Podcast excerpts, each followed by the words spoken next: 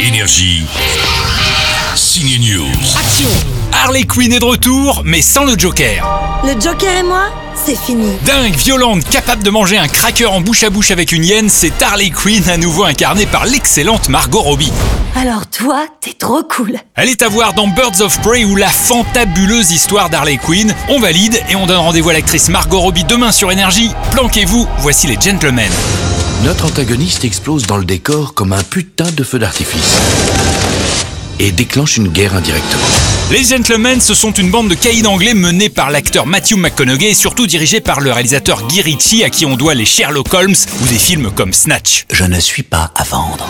Bon, par contre, ce nouveau film est un peu trop bavard à mon goût pour un film de gangster. C'est là que l'intrigue se complique. Si vous aimez les tricheurs et Elise et Moon, vous irez voir le troisième duc au but qui va méga tricher bien sûr pour intégrer une émission de télé comme The Voice. Ce n'est pas Maître Bims, mais il faut avouer qu'il a un joli petit brin de voix. Si vous aimez Alain Chabat, on peut le voir errer dans l'aéroport de Séoul en Corée à attendre une euh, coréenne dont il est tombé amoureux sur Instagram. Ça s'appelle Je suis là et c'est plutôt pas mal. T'as décidé ça comme ça là Bah ouais.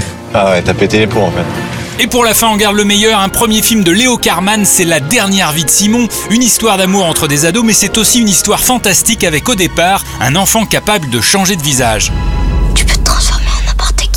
C'est assez rare dans le cinéma français, une histoire d'amour fantastique, c'est chouette, c'est La dernière vie de Simon, on valide aussi, bon film. Je crois que je suis amoureuse. J'avais jamais ressenti ça. Énergie. Signe News.